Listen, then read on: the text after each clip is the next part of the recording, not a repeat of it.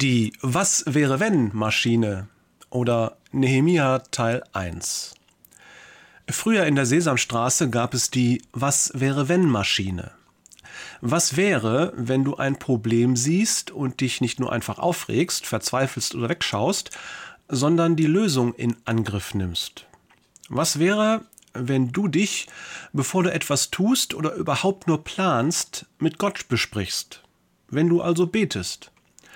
Und was wäre, wenn er dir sagt, da hast du richtig aufgepasst, mein Kind, ja, hier habe ich etwas für dich vorbereitet. Jetzt geh und mach. Ich bin bei dir. Es geschehen große Dinge, wenn Menschen Probleme erkennen, mit Gott besprechen und sich dann nach seinem Plan einsetzen lassen. Die Bibel widmet dieser Tatsache ein ganzes Buch. Ein Mann erfährt von einem Problem, das ihn tief im Innersten berührt. Es wühlt ihn auf und lässt ihm keine Ruhe.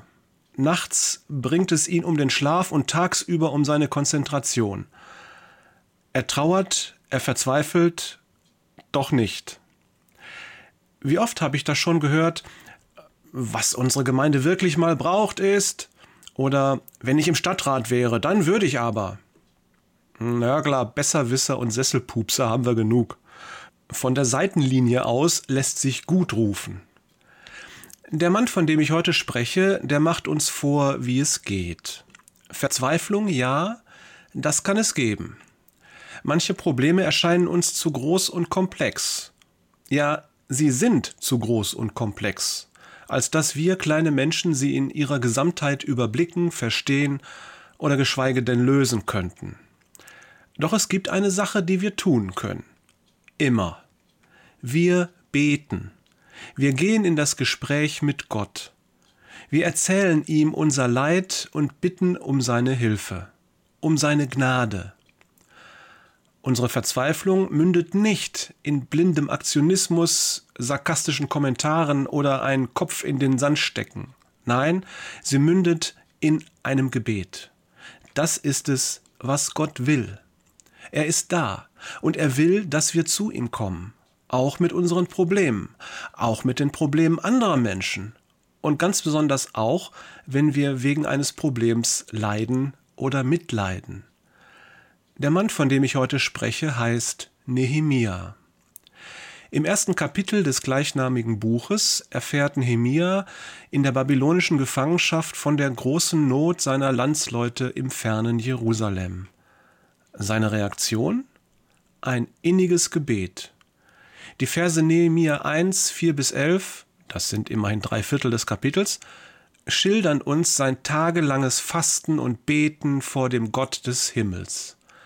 Und sein Gebet endet damit, dass er sagt, Lass es deinem Knecht heute gelingen und gib ihm Gnade vor diesem Mann.